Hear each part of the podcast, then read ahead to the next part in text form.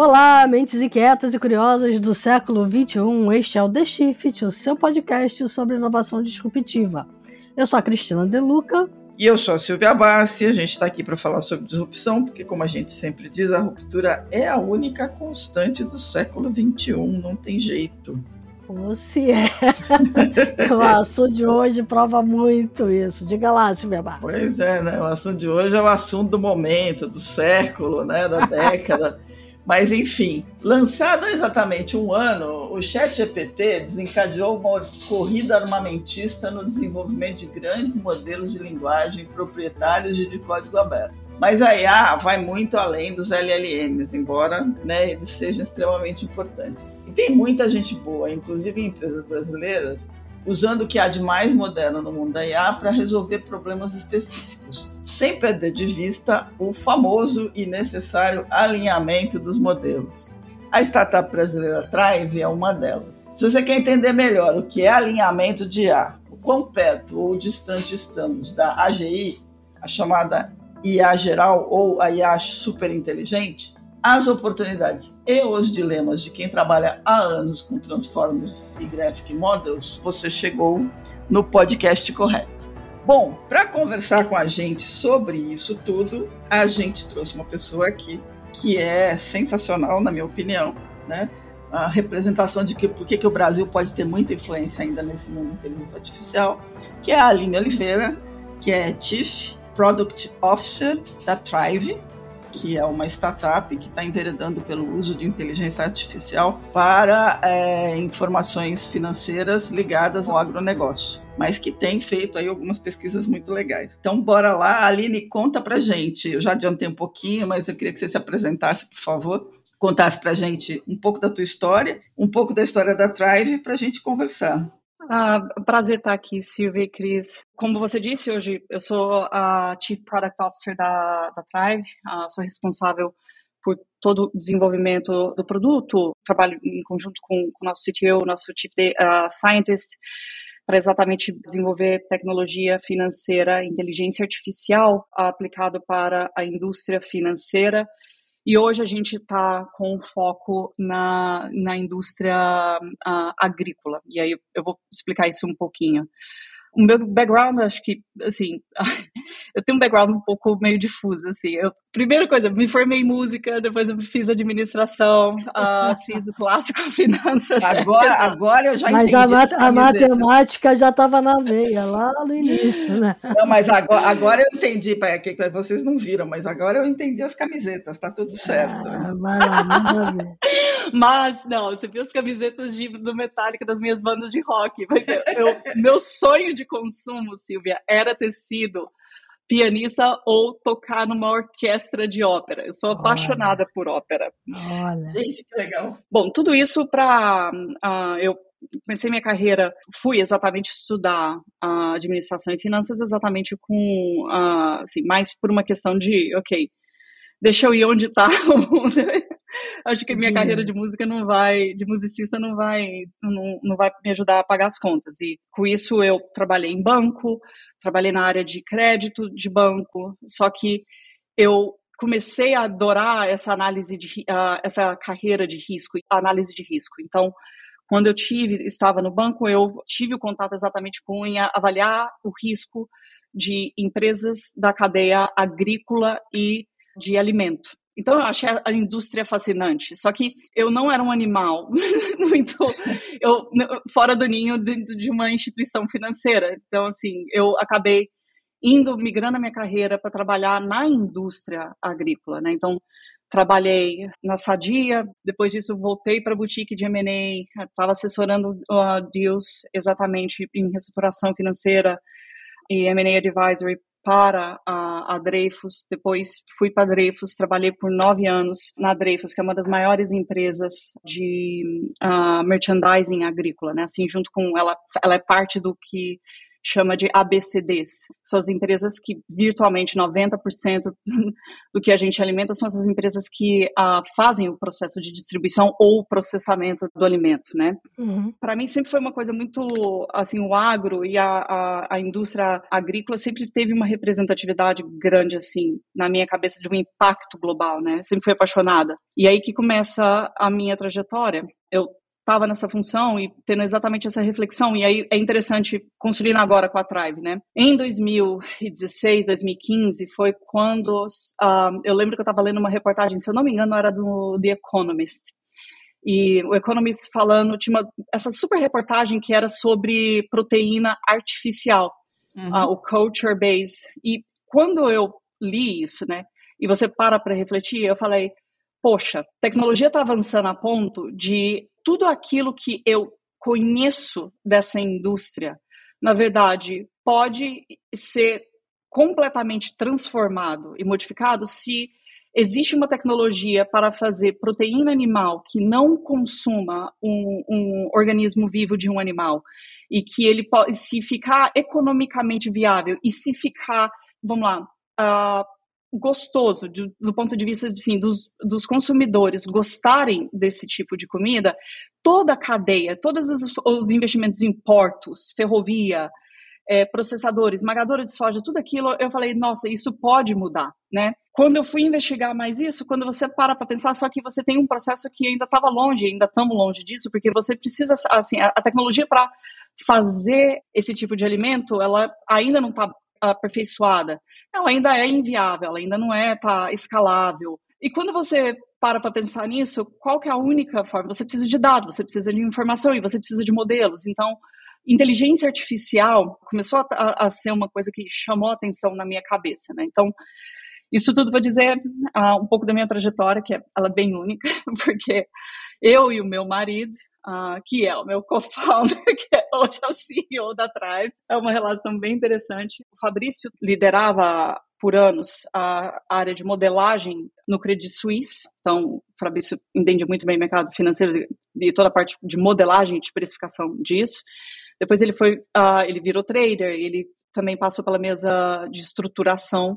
Então, ele também tinha essa gama de, de informações e um, ah, a gente decidiu abandonar tudo e vamos tentar estudar tecnologia. E aí a gente veio para Boston para estudar tecnologia no MIT. E foi daí que a Thrive começou, porque em 2017, quando a gente estava aqui, eu tinha aí, eu tinha Cris e Silvia, eu me enfurnei, a maioria das minhas matérias, tudo que eu fazia aqui era relacionadas a analytics, data, eu fui fazer na, na ciência de computação, então eu estava exatamente no lugar que tinha os transformers, que hoje é a base dos GPT models, do Palm, do Bard, eles estavam uh, estavam saindo. Tanto que, assim, o Transformer tinha acabado de sair um paper que era o All What You Need is Attention, uh, que é, é, o paper que, que foi o Google que inventou os Transformers, né?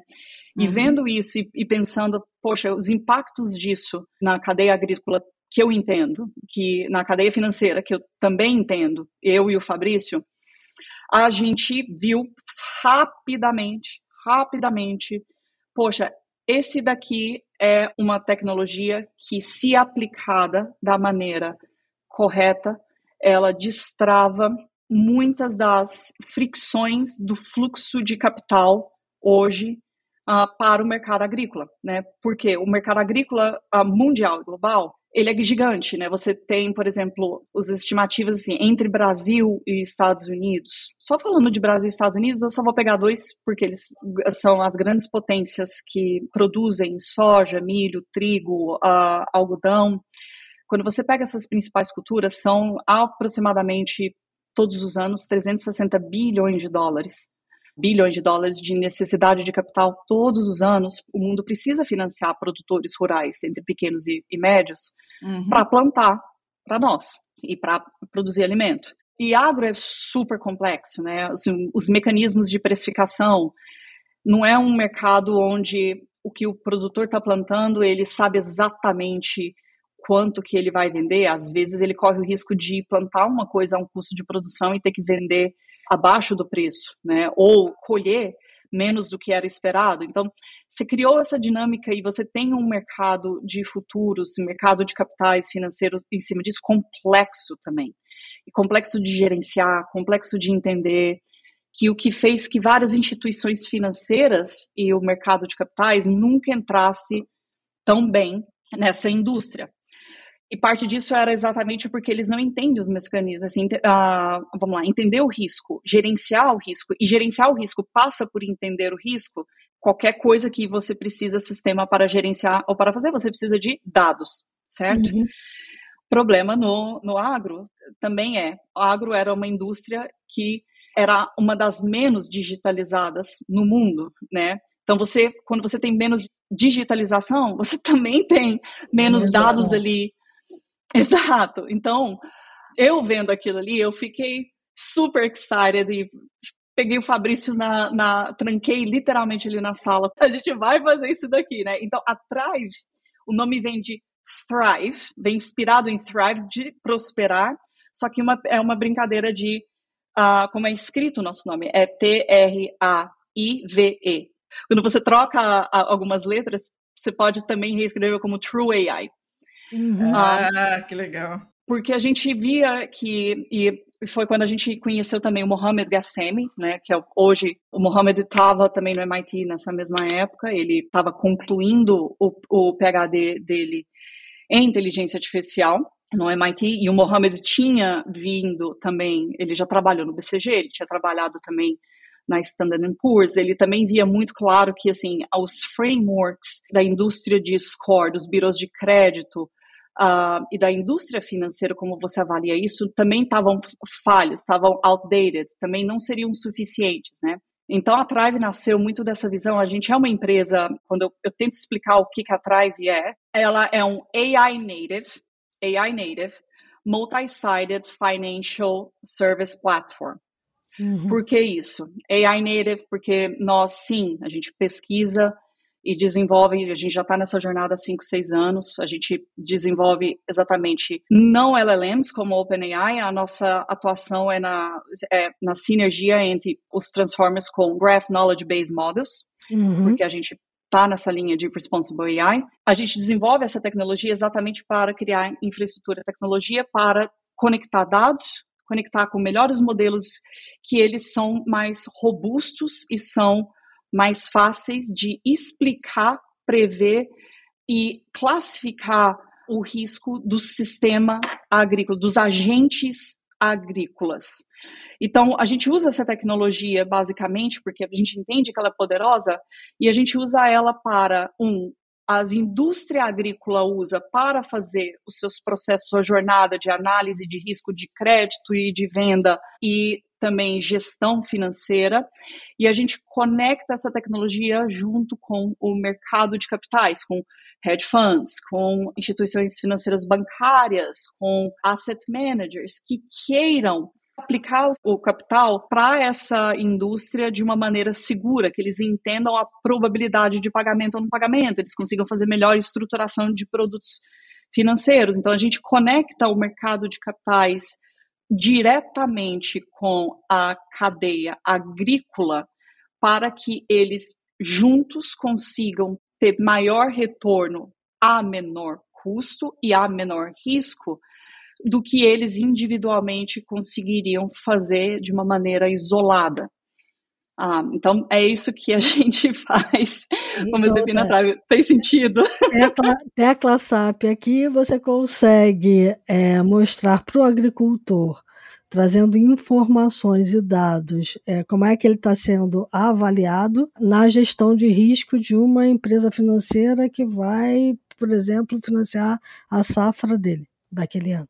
Correto. Exceto que sim, a gente não vai direto para o produtor, a gente vai para quem é, tem um relacionamento com o produtor, então a gente demonstra para, por exemplo, a revenda agrícola ou a trading ou uhum. a, uma empresa que a, uma processadora de alimento que precisa antecipar a compra do grão ou uhum. pagar uhum. ou vender a prazo alguma coisa para o produtor, uhum. eles usam essa tecnologia para ter uma melhor compreensão, ok, um, qual é a probabilidade desse produtor, dado as circunstâncias atuais do mercado e dado todas as informações de comportamento e de tudo, qual a probabilidade desse produtor para aquele financiamento ou aquela compra antecipada defaultar? E onde ele vai me defaultar? E quais são as circunstâncias que ele, ele vai defaultar, né? Os, os nossos modelos é interessante falar, Cris, ou não são black box, eles são glass box. Isso. Então, eles conseguem ter os nossos clientes essa dimensão desses efeitos causais e relacionais entre as variáveis, o que, que explica esse risco e também contribuir para esses modelos com os seus próprios priors e suas informações. Então, com isso, a nossa missão, na verdade, é que, ok, se eu quero ajudar produtores rurais a conseguirem ter mais crédito e a menor taxa, bom, mais crédito, eu preciso tirar as fricções do mercado de capitais de acessar ele. Perfeito. A menor taxa, eu preciso fazer com que o mercado de capital, porque é uma, é uma função de risco, né? Taxa uhum. de juros é, é sempre uma função da precificação da perspectiva de risco que você embute uhum. nisso. Uhum. Então, eu precisava fazer com que um, um analista que está sentado, sei lá, em Wall Street, em Nova York, tenha uma total dimensão do risco e das, do que explica as oportunidades de um produtor rural ali no Paraná, tanto quanto ele consegue ter ao precificar e decidir comprar uma ação da Amazon, que tem os é. seus prospectos, suas demonstrações financeiras. Perfeito. Então, é trazer liquidez para essa indústria, mas através de não só uma interface digital que fala, hey, eu tenho dinheiro aqui, essa taxa, né? Mas, ok, aqui estão todas as informações que explicam isso e como que vocês precificam, e aqui as, as pessoas que têm risco-retorno conforme o perfil das pessoas que querem ter retorno e correr aquele risco no mercado de capitais. Mas como ela, como ela é transparente, no final das contas, ela ajuda a cadeia como um todo, porque eu, como, como um agricultor, também posso chegar para você e dizer assim, escuta, por que, que a minha taxa foi aquela ali, não foi outra? É, o que, que eu tenho que mexer para a minha taxa ser melhor? Correto, correto, porque é exatamente o poder. E quando a gente estava lá, é, é interessante você falar Conselho num gancho que eu acho que talvez explica melhor, né? E está relacionado, acho que, com tudo que está acontecendo hoje no, no tema recorrente do, do OpenAI, do Game of Thrones que está acontecendo. é, Bom, né? nós não somos um, um rapper do, GP, do GPT ou do Palma. A gente, a gente consome também os uh, large language models destas empresas, a gente uhum. usa Anthropic, a gente usa uh, GPT, a gente usa pa, uh, Palm, Llama. Uhum só para dar voz, para melhorar a experiência do usuário, para ter interpretabilidade e poder agora interagir com esses Graph Knowledge Base Models, que é o que a Tribe tem e desenvolve. Essa é a nossa dedicação da, do, nosso, do nosso time de pesquisa e desenvolvimento de AI, está em Graph Knowledge Base. Okay. Então, esses knowledge base, quando você para para pensar uh, Cris, algumas indústrias, né, por exemplo, healthcare e finanças, você tem que ter robust, você tem que ter AI robusta e uhum. interpretável, uhum. né? Perfeito. Se eu virar para você e falar, Cris, me empresta 100 mil reais. No mínimo, se você não me conhece, a sua, a sua resposta, quem que é a Aline? Entendeu? Deixa é. eu ver ali pelo menos o Serasa dela. Uhum. Você não vai encontrar, vamos supor que você encontrou algum problema, você vai uhum. falar não. Mas vamos supor, agora você me conhece, você sabe que eu sou sócia da Tribe e uhum. que eu tenho dinheiro. E vamos supor que está lá também um, um, Eu tenho um nome negativado na Serasa. Uhum.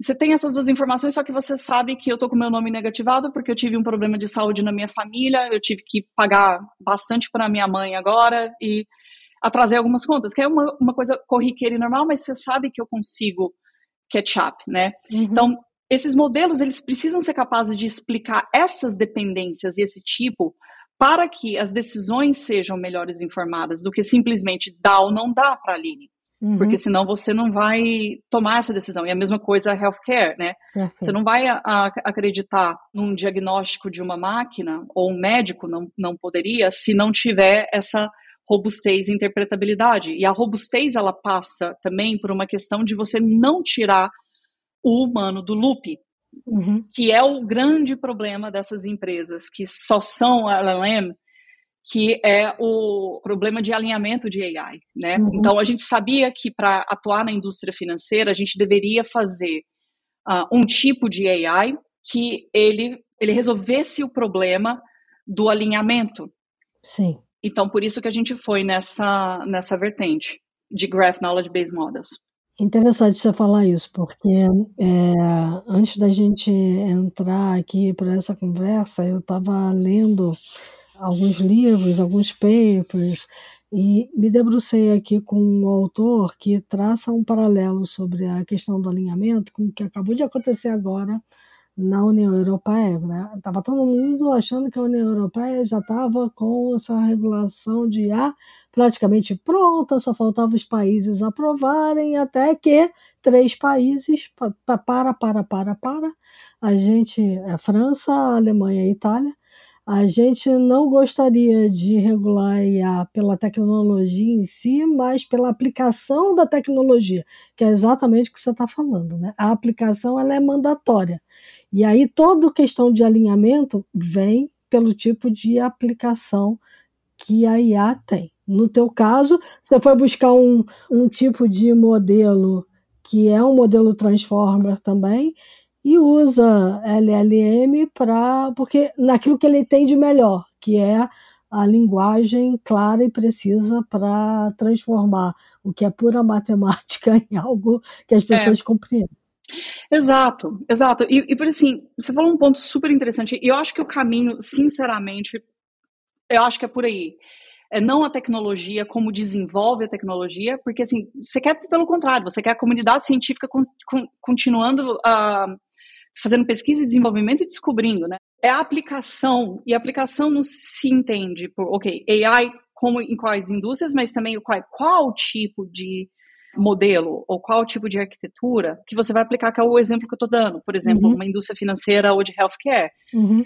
Imagina quanto é temerário para a política pública ou até mesmo para a indústria, para a indústria de vocês, né? A indústria de jornalismo, de jornalismo, você pode usar um chat de TTP para melhorar a gramática ou coesão do, do de, de repente, do seu texto para ser melhor entendido, mas procurar fazer a notícia, tem, você, não, você tem um problema, né? Os LLMs, os transformers, como eles são, a arquitetura dele, eles têm um mecanismo de aprendizado que vem da essência dos black box models, do deep learning. Eles, uhum. eles uh, aprendem através de uma sequência de dados, e essa sequência pode ser histórica, essa sequência pode ser simplesmente uma, uma sequência de, de ordem, né?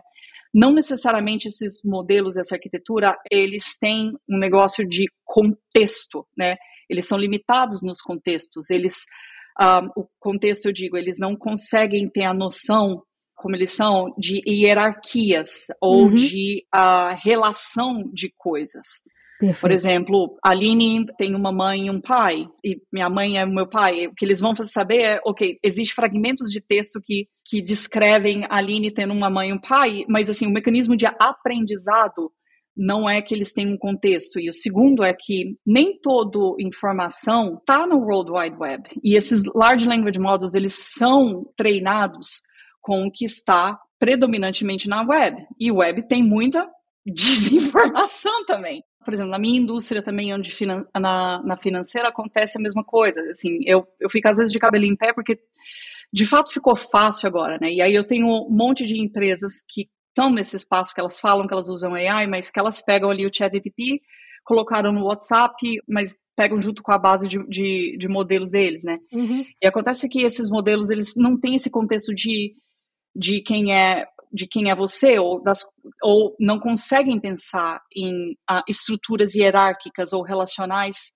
nem todo o problema que a inteligência artificial pode e deve resolver passa por usar os dados da internet ou um transformer consegue resolver. Então você precisa ter modelos que eles sejam codificados, que eles consigam fazer a representação de um sistema ou a representação da relação dos agentes para que esses modelos eles consigam basicamente assegurar que o sistema, os, os objetivos do AI se alinhem com valores humanos ou com objetivos e intenções humanas, né? Perfeito. Que é o alignment problem e que é um problema real para esses uh, large language models, eles não são capazes de fazer isso. Então, eu acredito muito que vai para uma, uma onda agora, Cris, que todo mundo pensa que o game está definido por essas empresas. Não, assim, tem empresas como a Thrive, que a gente já também está há cinco, seis anos fazendo isso no, no nicho financeiro, claro, uhum, uh, uhum. mas são métodos diferentes. Então, eu acho que vai ter essa confluência para tentar todo mundo procurar o alinhamento, e eu acho que a regulação deve vir para fazer com que o alinhamento ocorra. Perfeito. Bom, tudo bacana. A gente está usando um monte de termos que talvez as pessoas não conheçam. E aí nem a gente às vezes entende profundamente. Aline, explica exatamente o que, que é o tal do alinhamento. Perfeito. O que, que é o alinhamento? O alinhamento é tão simples quanto é o desafio de fazer com que sistemas de inteligência artificial, os objetivos deles, sigam e obedeçam determinados princípios ou determinados objetivos que eles basicamente se alinhem com o que é esperado dentro de, dos princípios humanos. Né? E quando você para é mais, pensar. É mais ou menos, só te interrompendo, mas assim, é mais ou menos o alinhamento para IA é o equivalente às três leis da robótica para os robôs, é isso? Nunca parei para pensar nesse framework, mas é, é interessante. Não assim, faça mal, né? Mas sim, exatamente. Você, ok. O challenge do alinhamento, eu acho que é exatamente resolver a forma com qual você consiga introduzir nessas máquinas esses três princípios, né? Porque você quer sistemas que eles sejam autônomos e que eles sejam capazes, você quer ter a, a capacidade cognitiva deles uh, maximizada, uhum. mas você também quer que esse entendimento da máquina, o que eles estão aprendendo, também tenha a noção e o contexto de que determinadas coisas são certas ou determinadas coisas são erradas. Portanto, você tem que obedecer determinados princípios, né? Tá. Então, por exemplo, se você hoje for no, no ChatGPT, você depend, dependendo de como você articula o seu prompt, né? Porque a forma como o ChatGPT, os transformers, uh, os tokens e como eles usam, eles, o seu prompt, né? A forma com que você escreve lá também guia como que ele vai fazer a busca e os mecanismos de atenção, né? Uhum. Então é muito fácil, assim, vamos supor que você me descreva, uh, sei lá, sobre religiões ou sobre o, uh, o que está acontecendo, né? Dependendo da forma como o prompt pode fazer, ele pode colocar um, uma resposta, porque ele vem trazendo os mecanismos, enfim, ele está olhando a, a, internet, uma resposta super coisa, mas que pode ser antissemita, entendeu? Que pode ser falando Sim. que, olha, te convencer de uma maneira muito plausível e muito bem articulado de que o nazismo é correto ou justificado. Perfeito. Como que você resolve isso, né? O thumbs up e o thumbs down não são suficientes, né? Porque se você tem um agente ruim que está lendo aquilo ali, uma pessoa que acredita, uh, infelizmente, nisso, ele vai dar thumbs up. Se você tem um agente bom, uh, ele vai dar thumbs down. Mas, assim, tem um alinhamento que você consegue fazer para esse AI, para de antemão, se ele identificar um, ter o contexto de como identificar se o humano que está no loop tem essa visão e conduzir a resposta para determinados princípios, né? Então, é esse que o, o, problema do alinhamento, né? É isso aí é que me pega, né? Porque ensinar a ideia, o que a gente está falando basicamente aqui é de tentar ensinar valores morais humanos para IA, certo? São os valores que regem a nossa sociedade. Então a gente está falando de justiça, de igualdade, de privacidade. A IA tem que lidar com essas questões todas. É, você falou do antissemitismo, e aí eu me lembrei de uma frase do Vitor Hugo, é, que é a seguinte: ser bom é fácil, difícil é ser justo. A, Exato, justiça. Gente, é. Isso. E a gente quer uma IA justa, né? É isso que todo mundo fala, IA ética e justa. Né? E, e numa sociedade onde a gente está tendo desgraçamento moral o tempo inteiro, né? E, a, e aí esse Exato. alinhamento da IA, assim, se é um agente ruim pegando a IA, é por isso que eu digo, eu não tenho medo da IA, eu tenho medo do homem que vai usar a IA. Né? Eu tenho medo da humanidade, não da IA. Exato. E, e você tem um ponto, Cris, a gente nunca vai, vamos lá, a gente nunca consegue controlar ou saber assim, a gente não consegue prevenir que vai ter um agente ruim tentando alguma coisa ruim. Mas os mecanismos como essa inteligência artificial ela pode ser ela pode ser desenvolvida os mecanismos dela uhum. de tal maneira que tem essa consciência desses efeitos ou em quais hipóteses e circunstâncias essa essa AI está sendo solicitada para fazer alguma coisa ou responder ao output que está sendo solicitado, é ele pode ser uh, errado, entendeu? E isso vem de um negócio que é basicamente você tem que uh, achar os mecanismos de codificar, de encoding no, nos embeddings desses modelos, uma a noção de priors, né? Uhum. E priors são exatamente as premissas, são os, os assumptions que, diz, que explicam um sistema ou um role model, né? Voltando no exemplo, tentar ser mais tangível aqui no que, no que são esses priors, né? Por exemplo, voltando no exemplo de eu te pedir dinheiro, Cris. e vamos supor, você só tem meu CPF, só, só achou dado da Aline. Mas, e de novo, assim, mas vamos saber, assim, que só você tem a informação. O AI buscou todas as informações sobre mim, mas aí o AI te falou, olha, baseado nas informações que eu consegui ver sobre a Aline, que são uhum. fragmentadas, que são limitadas. Uhum. uhum. Cris, uh, tem 50 50 de chance aqui que a Aline vai te pagar de volta, né? Porque tem 50% lá que empresas e startups uh, nunca se sabem, né? Uhum. Mas vamos supor que você tem uma única informação, só você sabe.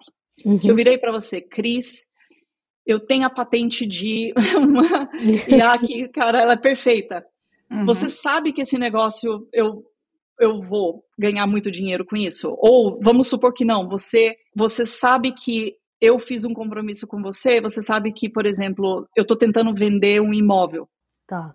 E você sabe disso, você está vendo eu fazendo isso. Então, é a capacidade de você pegar esses priors e iterar com essa máquina e dizer, olha, não, peraí, eu sei que você me deu esse resultado, mas agora me dá esse resultado considerando que a Aline está vendendo um imóvel e considerando que a Aline tem essa patente, entendeu? Tá. É ter modelos que eles conseguem operar o, a linha de raciocínio deles também de uma maneira dinâmica com o que está vendo de o humano no loop, uhum. para guiar essa resposta da maneira mais justa o possível, porque no final é, é tudo perspectiva, né? Interpretação sobre dados. Perfeito. Tá.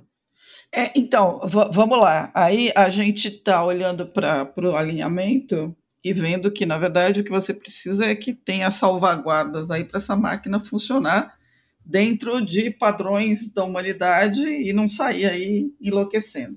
Aí tem algumas coisas que, assim, a gente hoje não está na tal da AGI, né?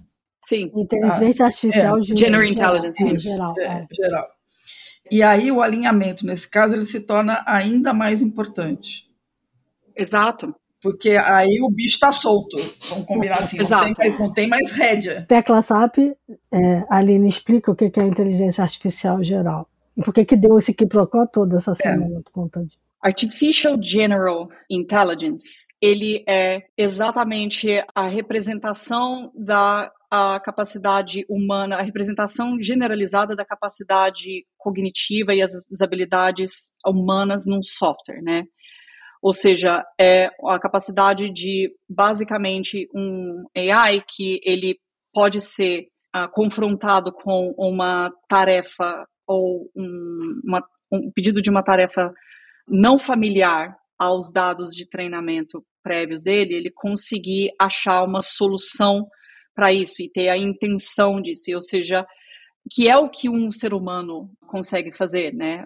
Se você para para pensar na forma como a gente aprende, né, e como a gente faz. Por exemplo, você está falando, Aline, explica AGI, né, para algumas pessoas, assim, você está trazendo esses conceitos novos e você iterando o seu raciocínio à medida que você está vendo coisas que não estavam vindo uh, antes no seu, na sua cabeça, né? Uhum. E o que é o que de fato fa faria com que máquinas agissem ou se comportassem uh, virtualmente como um humano em qualquer tarefa uh, virtual que exige um humano.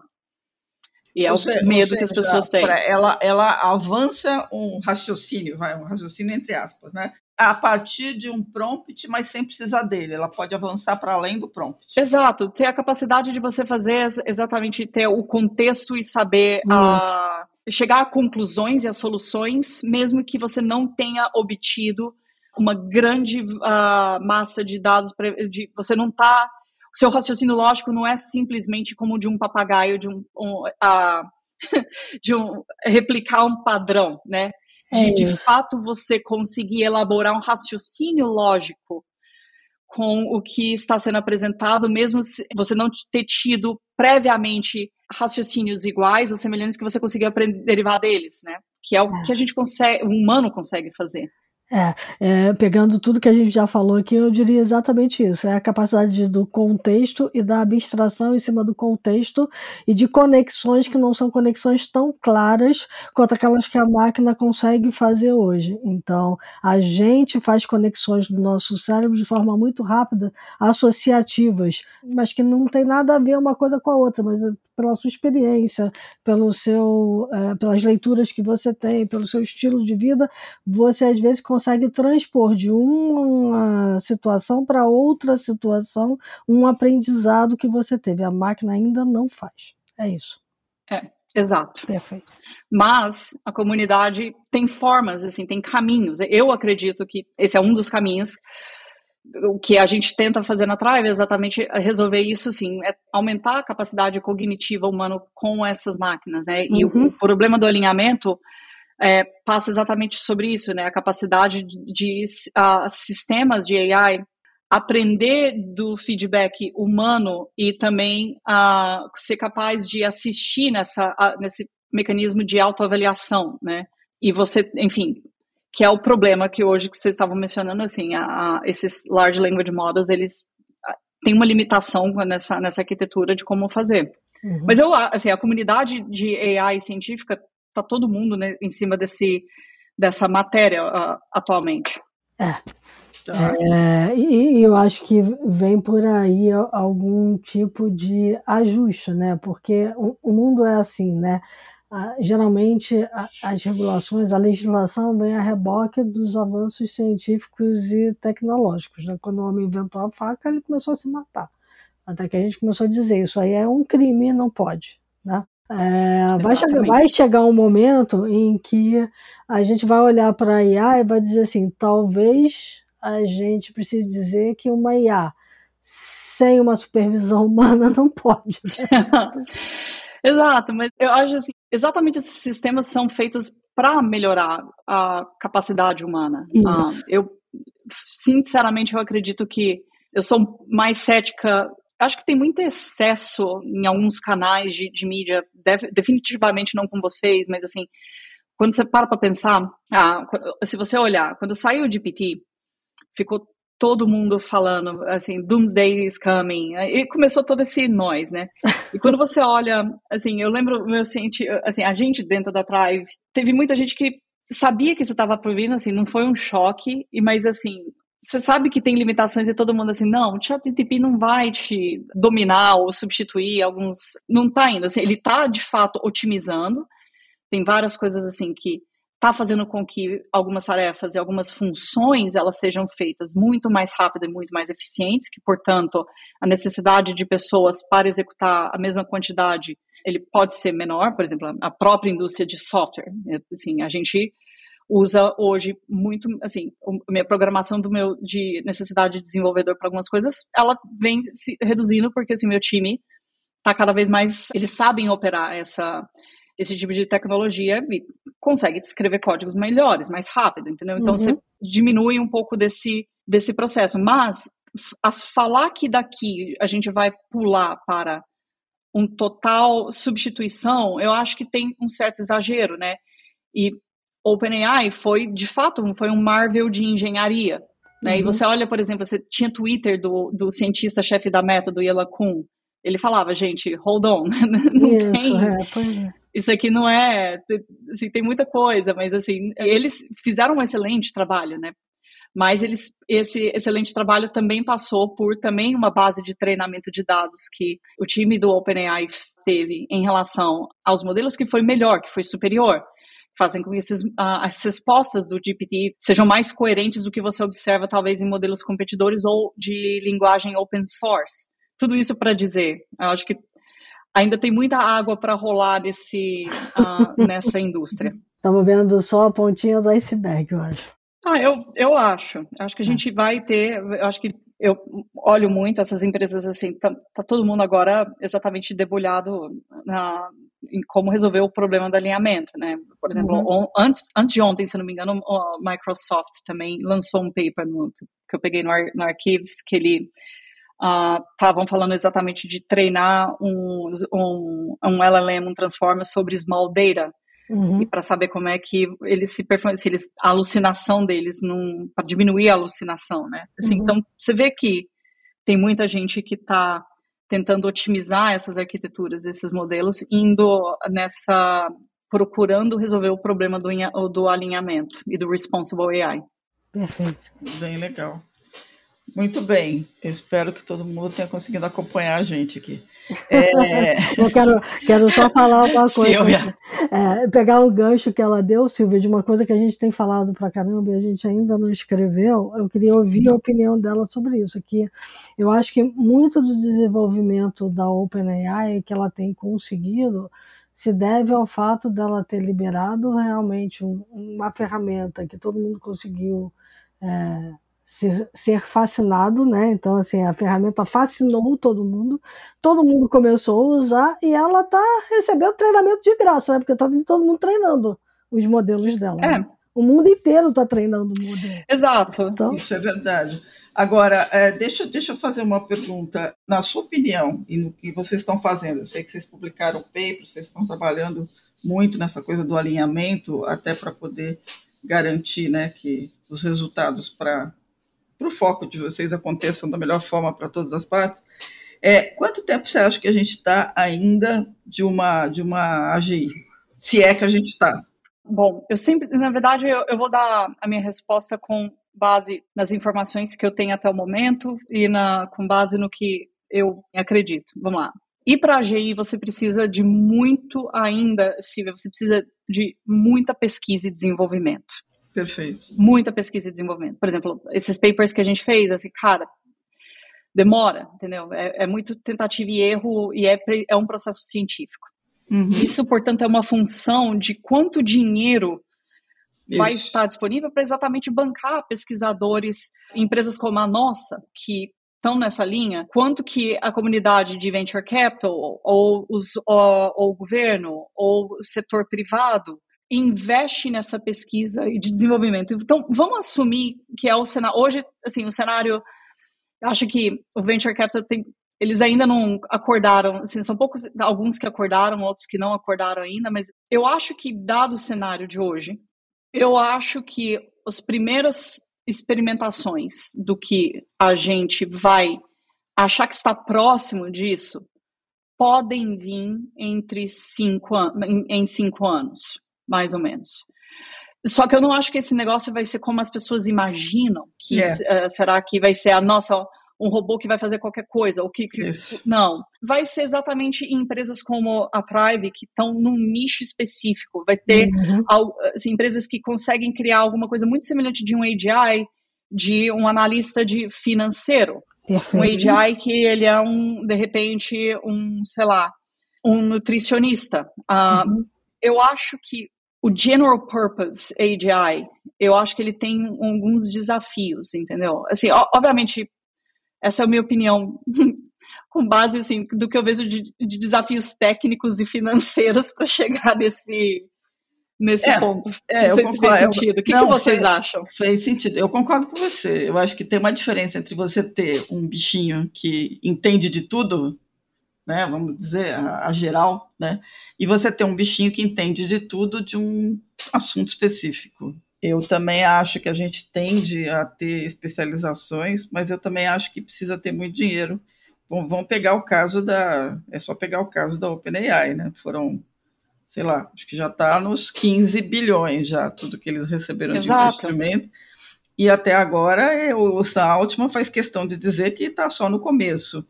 É, o, na entrevista que ele deu lá durante o, o Dreamforce, Exato. O, o, o Mark Benioff perguntou para ele o que, que ele o que, que ele considerava de mais importante desse, dessa trajetória toda de oito anos, que está desde 2015. Ele falou: olha, a coisa que mais me surpreende até hoje é que está tudo funcionando.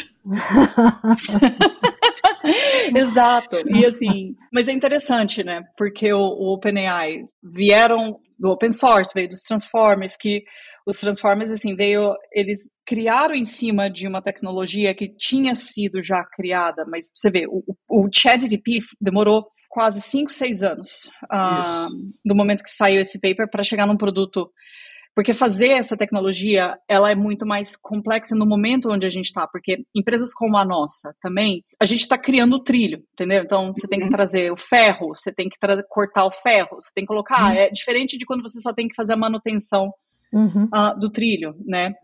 E você vê que mesmo eles, assim, no, no site deles está escrito, né? No, no, um dos blog posts que eles abriram para falar, eles está escrito, né? The path laid out here under emphasizes the importance of robustness and interpretability research. Que ele está falando assim, olha, o caminho que foi construído aqui subestimou a importância da pesquisa em interpretabilidade de modelos e robustez. Uhum. Duas áreas que o OpenAI está subinvestido hoje. Está uhum. escrito dentro do, do. Não é a Aline falando, é o que está escrito, estou lendo agora. Uhum. Então, eu acho que eles reconhecem isso e eles estão indo exatamente para a direção como todo mundo. Enfim, a gente estava nessa direção, só que entre as empresas. É, volta no que eu te falei, Silva, depende de, de capital, entendeu? Depende de pessoas no mundo que acreditam e que veem um caminho disso, uh, que acreditam no que um, um, time como o nosso ou como de qualquer uh, de um bando de gente que tem ideias e são especialistas, são experts e sabem como chegar lá, ter os recursos financeiros para chegar lá, né? Eu acho que esse, esse que é, um é difícil. E, e eles esse... dizem claramente que está escrito lá também no site deles, né? Que é importante ressaltar que o que eles estão perseguindo são sistemas de IA mais restritos que tenham capacidades de nível humano em domínios relevantes para fazer tão bem é os humanos. Exatamente. Exatamente. Tá, tá muito claro para ele. E, e aí o que eles extrapolam da conversa que a gente teve aqui é que eles acreditam que os modelos de linguagem são particularmente adequados para automatizar pesquisas de alinhamento porque está todo mundo atrás das pesquisas de alinhamento, né, por conta dos conhecimentos e informações de valores humanos carregados com, com os dados que eles foram treinados, né? Então, mas aí é um ponto que eu não sei se eu concordo. Eu acho que você não vai conseguir automatizar pesquisas de alinhamento, porque se você não tem o cérebro é humano no meio do caminho, você é pode automatizar a pesquisa, você pode facilitar a, a a leitura de um conjunto enorme de dados e, e de informações e de papers para poder você achar mais rápido alguma coisa, mas você não vai conseguir correto, automatizar. Correto, eu acho também é, que tá certo. É, é. Eu acho que vai ter correto. que ter sempre essa interação. Agora, isso que você falou, Aline, é super importante. Quem está ouvindo a gente, é bom entender isso. A gente está falando, de, a, a OpenAI foi criada em 2015 ela está, como se costuma dizer nos Estados Unidos, né, montada em cima de ombros de gigantes. Né? É, porque o que a Fei Fei Li fez em 2009, que foi criar o primeiro modelo lá em Stanford, que usava milhares de, milhares de imagens para fazer alinhamento, e todo mundo disse para ela que não dava, né, e que acabou quando que dava, é, é ela, ela não é chamada de madrinha da IA generativa à toa. Né? Então, assim, pensa, ó, 2009, aí avançou, Aí aquilo deu origem a vários estudos que acabaram criando montanhas sobre a qual as empresas estão se montando. Né? Então, é, é, literalmente você cresce em cima de um ombro de gigantes que vão pesquisar. E aí, um ponto que é fundamental é lembrar: nesse momento, a gente precisa de dinheiro. Se a gente quer avançar, a gente precisa botar dinheiro nas startups que estão fazendo isso. A gente precisa botar dinheiro na pesquisa porque senão não vai andar, precisa de muito dinheiro. Né? E é um Correto. dinheiro paciente, ele tem que ser paciente, é. ele não vai dar resultado de última hora. É, essa pressa toda, ela, ela, ela é uma bobagem, porque quando a gente sabe que demora ainda, não quer dizer que os resultados não estejam vindo, quer dizer que os resultados vêm aos poucos e dão tempo para que a gente se prepare para uma humanidade que vai usar a IA com mais intensidade. E aí você treina a humanidade para não ter que fazer coisas que ela faz hoje bobamente. né? ou Exato. fazer melhor. Então, acho que esse é um dado que é super importante.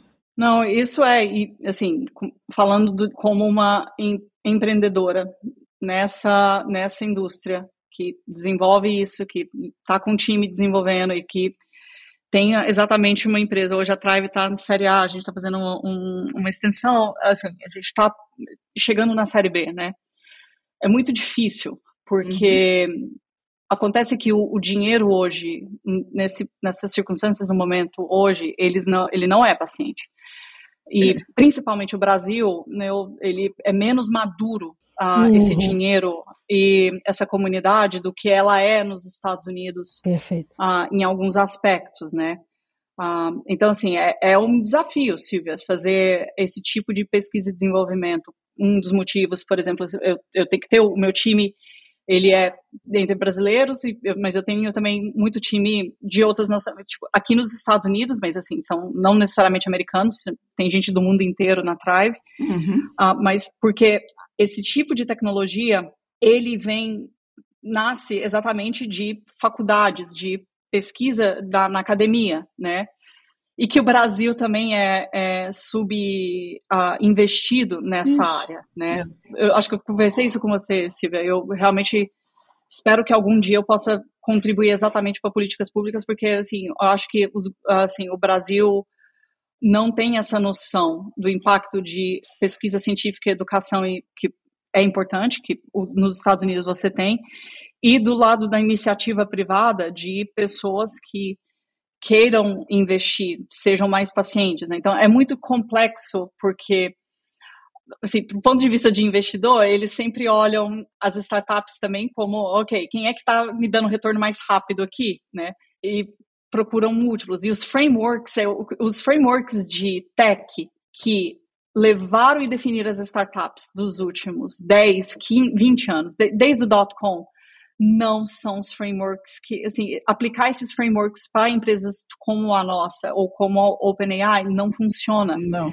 Porque é uma mão de obra, é uma tecnologia, é um processo, só que é muito mais exponencial. Você vê a OpenAI, uma vez que você faz esse produto também, o, o, o data moat, né, o, o, a proteção, as barreiras de, uh, vamos lá, de você chegar nesses métodos, de você de aperfeiçoamento desses códigos, de geração de dados, começa a entrar num, num, num spinning que ele é, é exponencial, é muito, é muito maior. Exato. Então, eu acho que, assim, é uma dificuldade, assim, assim, que eu não vou negar, Silvia. Eu não sei como que, assim, a, é, a gente consegue fazer com que as pessoas entendam. Eu, eu, você não tem noção do quanto de tempo, gente, que eu gasto no meu dia para exatamente tentar explicar a dimensão, educar. E eu acho que ela vai vir com isso. Eu acho que é. eu fico feliz ah, porque OpenAI, o fato de estar tá dando essa, tá dando certo, e o fato do OpenAI estar tá chamando a atenção das pessoas, Silvia. É bom. Uh, é bom, exato, é bom, porque aí as pessoas começam a ter mais consciência. Ah, aham, uh -huh, ah, ok, agora está fazendo mais sentido o Tribe. Deixa eu ajudar esse time nessa pesquisa, entendeu? É, assim como para outros empreendedores. Eu acho que tem essa semana da, da, da crise da OpenAI, ela foi é, extremamente educativa né, para o mercado de uma forma geral. Quer dizer, primeiro, é, quando você fala que se você gasta muito tempo, você precisa de pessoas, o Sam Altman uma vez falou isso, né? Para chegar na. Você acha que é fácil contratar pessoas para fazer isso que a gente está fazendo? Você precisa de pessoas que estejam dispostas a enfiar a cara nesse negócio e trabalhar que nem loucas. É, e o fato da equipe inteira da OpenAI ter se rebelado contra a decisão mostra como o Altman é um líder para esse tipo de tarefa né? É, porque são caras excepcionais que estão em volta de um cara que é excepcional, não dá para negar. É, esse é o primeiro ponto. Exato. O segundo Fora ponto, que são equipes que custam muito caro, né? Já são, elas custam caro, mas tem que custar. É, já começaram a, a, rolar as matérias falando isso, né? Olha só, a Microsoft levar todo mundo está levando uma equipe extremamente qualificada e caríssima. Isso. Agora, Caríssima. você falou de Microsoft. A outra lição para mim que é importante é o seguinte: é quando você vê um CEO do tamanho do Satya Nadella se movimentar da forma como ele se movimentou no final de semana para resolver um problema que ele sabia que era crucial, tanto para a empresa dele quanto para o que ele estava investindo, é, é, um sinal claro de que isso precisa de atenção de quem tem o dinheiro, precisa de atenção das empresas, porque vale muito. Né? A, a, a, OpenAI, o, o, trabalho da OpenAI junto com a Microsoft já foi, já foi estimado que pode fazer a Microsoft valer um quarto a mais do que ela vale, 25% a mais do que ela vale. Esse ano vai valer o ano que vem só por causa disso. Então você está falando aí de uma coisa que, que consome muito dinheiro, mas pode gerar muita riqueza. Né? Pode gerar mudanças importantes. É, e, é só, e é só olhar para o que o Bill Gates escreveu essa semana. É, é. Porque assim, é, para onde estamos olhando? Estamos olhando para uma nova forma de usar a computação. Né? É isso que a IA traz é, no frigir dos ovos. E, e ao olhar para essa nova forma, eu achei bem interessante essa sua fala, Aline, de que os frameworks que nos trouxeram até aqui não, não são, os, que os vão, mesmos. os mesmos que vão nos levar adiante, porque eu acho que se todo esse Game of Thrones da OpenAI tem alguma coisa para nos dizer, é que isso eu acho que foi o que mais assustou porque num determinado momento, naquela reunião de desenvolvedores, ele tentou ir pelo mesmo caminho. Tanto que muita gente fez analogia é. com as lojas de aplicativos, né, de celular. Não, e sinceramente eu entendo. E assim, é muito complicado, entendeu? Assim, quando você está desenvolvendo isso e você vê os resultados, só que o caminho para você desenvolver, obviamente, assim, ele é, ele é longo, ele é árduo, e você vê todo mundo que é cientista ou engenheiro, todo mundo tem um propósito de estar tá fazendo aquilo exatamente para melhorar alguma coisa ou para criar alguma coisa de valor. Né? Uhum. Você quer que isso saia, né? E isso é muito complicado, porque quando você tem pessoas que eu acho que foi um pouco do, do aconteceu do movimento que tentam inibir isso, você, tipo, o que, que eu estou fazendo aqui? O seu, o seu senso de, pro, de propósito ou de missão, uhum. uh, ele, ele vai embora, né? Assim, de uma maneira, assim, é, é complicado, entendeu? É, é difícil, entendeu? Eu, por exemplo, às vezes em discussões com, com alguns investidores, ou surgir isso, ah, mas Aline, você tem que contratar esse cientista de dado que custa tudo isso. Mas assim, eu tô vendo essa empresa aqui fazendo isso aqui, por que, que você não vai fazer uma coisa? Por que, que você. é baratinho. Aí, até eu explicar para essa pessoa, deixa eu explicar, eu, tô criando inteligência artificial, eu tô resolvendo um problema de alarme que é bem maior. É. E essa empresa aqui, o que eles fazem, eles pegam os dados, gospem numa, num algoritmo, num Python script, que ele faz a mínima noção se a matemática, a função, a equação, a equação matemática, ela está coerente para a estrutura de dados e para o output que você quer. E ele não tem a mínima noção de fazer exatamente a redução uh, de noise, um monte de coisa que você tem que fazer que é que nem é, é que nem healthcare, é operação. Você não você tem muito ainda. Você não joga esses algoritmos e fala, eu confio nesses dados. Você tem que ter todo um processo de você avaliar se o que a máquina está te falando também está correto, né? Então, assim, é, eu acho que é um pouco dos mecanismos que eu entendo, assim, de, ok, é, são dificuldades de quem está fazendo isso, passa, entendeu? Eu tenho simpatia pelo, pelo que acontece uh, e de fato são quem está nesse setor, por exemplo, quem está em tech, quem é de tech e quem é educado, porque o Brasil nunca é, é esse o paralelo que eu às vezes tento explicar para as pessoas. Né? O, o, Brasil começou um micro um ecossistema de tech é muito novo. Então, o Brasil nunca foi exportador de tecnologia, sempre foi importador de tecnologia. Sempre, o Brasil tem muitos project managers, não tem product managers, né? Então é, é difícil, eu entendo, para as pessoas entenderem às vezes que, um, que é o motivo pelo qual um Satya ele vê isso, claro. Uhum. Você, óbvio, gente, vocês estão loucos, vocês vão tirar o Sam Altman daqui? Vou levar a IP, porque é o time, é o time, é só a cabeça das pessoas, dos pesquisadores, né? Então, eu fico feliz, portanto, mas eu, eu, sinceramente, olhando essa novela, gente, eu fico feliz que o, o, eles conseguiram achar uh, essa resolução de uma maneira hum, saudável e madura, entendeu? Porque é. eu acho que eles estão fazendo um trabalho incrível. Eu gosto muito disso. É, é quebrar mato, né? Vai lá e faz, é vai lá e mato. faz, vai lá e faz até que dá certo. Muito bom. A gente está é. aqui na maior torcida para você conseguir toda a grana que você precisar ir para a Thrive. Obrigada. E a gente apoia muito essas cabeças boas brasileiras que estão fazendo coisas diferentes e eu acho que daqui para frente é isso que vai fazer a diferença. Tanto para a geração de receita por patente, seja por geração de receita por, por tecnologia que a gente possa exportar, é fundamental. Legal. Não, obrigada, gente. Bom, dito isso, vamos aos insights então? Vamos lá.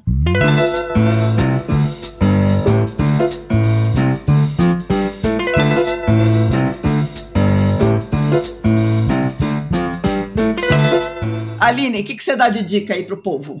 Bom, se você tá curioso e gosta de coisa hard science técnico, eu, eu sempre uh, acho assim, as pessoas sempre perguntam, ah, Aline, como é que você sabe disso daqui? Como é que você onde você escutou sobre isso aqui? Gente, vai no Archives. Qualquer coisa que você queira virtualmente entender o que está saindo de pesquisa ou de problema solução, você consegue search no Archives. O Archives é essa base de dados onde as publicações científicas uhum. da comunidade de tecnologia vêm, entendeu? O que mais de dicas? Tem alguma. Eu acho que a gente estava conversando sobre isso, né, uh, Silvia, sobre uh, eu gosto muito de, de séries e de, de enfim, né, tem, tem livros que eu posso dar, mas se eu dar uma dica aqui de livro, eu vou falar, leia esse livro de Graph Neural Network. Eu acho que as pessoas não vão gostar, mas de repente dá alguma coisa que eu acho que pode traduzir de uma maneira muito simples o que eu acredito que o mundo, pessoas uh, como a gente, a gente fica debulhado assiste Devs, do, Devs da Hulu. Tá Devs, é, Devs é um, é um micro seriado que é exatamente sobre a história de uma, de uma menina que ela começa, ela trabalha numa tech company e ela começa a investigar um projeto super secreto que está ocorrendo nessa, nessa tech company. Uh, e, esse, e esse projeto é de AI, né? Então tem todo um, um, um e, e, ele se relaciona essa essa série com momentos contemporâneos hoje. Nossa, apesar de que essa série ela é, ela é a, a, um pouco mais antiga, de alguns anos, acho que, sei lá, acho que 2018, 2019. Uh, mas ela tem assuntos e temas do que hoje exatamente a gente, você vê, assim, que a gente faz, é OpenAI, e também, assim, uh, tem um pouco de sci-fi nisso, mas que tem um mistério interessante. Boa. E de quanto computing também, que eu acho super interessante. Boa. Muito bem. Do meu lado, o que, que eu separei? É, a gente, eu pensei em separar alguma coisa de A, mas eu acabei de ver um, uma animação que estreou na Netflix e a gente fica falando muito da máquina, pensar como humano, né? Falar, aquela coisa toda. Tem uma animação chamada Léo, que é de um camaleão, é um lagartinho que fala. Enfim, aqueles lagartinhos pet de, de escola, escola de ensino básico nos Estados Unidos. É, vale super a pena. Se você tá, vale para criança, vale para adulto. Então fica aqui a minha dica completamente fora da casinha, completamente fora da, da ideia, mas pensar que um, um lagartinho pode ser uma criatura bastante sábia para ajudar crianças que estão precisando ser ouvidas. Então fica a dica aí do Léo, que é muito bonitinho. Oh. Bacana. Bom, eu vou dar um, um livro que é de 2019, se chama The Ethical Algorithm The Science of Socially Aware Algorithm Design. Basicamente tudo que a gente conversou aqui hoje. Enfim, ele, ele pega exatamente. É, o autor é o Aaron Roth, e, e, ele pega exatamente a questão da evolução dos algoritmos, né? desde lá, quando eles eram simples modelos matemáticos, até esse momento onde eles de fato têm aí um, uma interferência grande na nossa vida, né? em tornar a nossa vida mais eficiente, mais divertida, às vezes mais informada em alguns momentos. Talvez com tudo que a gente conversou aqui, em algum momento até mais justa. Então, é, para quem está interessado nesse tema e entender como é que os algoritmos funcionam, como é que está é, toda essa evolução da pesquisa de tornar os algoritmos mais éticos, do alinhamento e tudo isso, acho que é uma leitura de base até para entender toda a discussão que vem pela frente aí tanto na área de regulação quanto na área técnica mesmo, de quem está com a mão na massa procurando fazer a coisa da forma certa, como a Thrive está fazendo. Muito bom.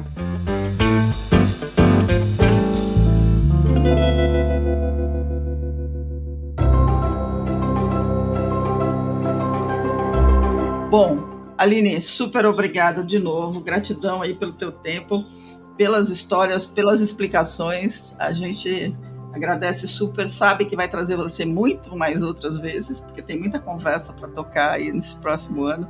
Mas obrigada de novo pelo teu tempo.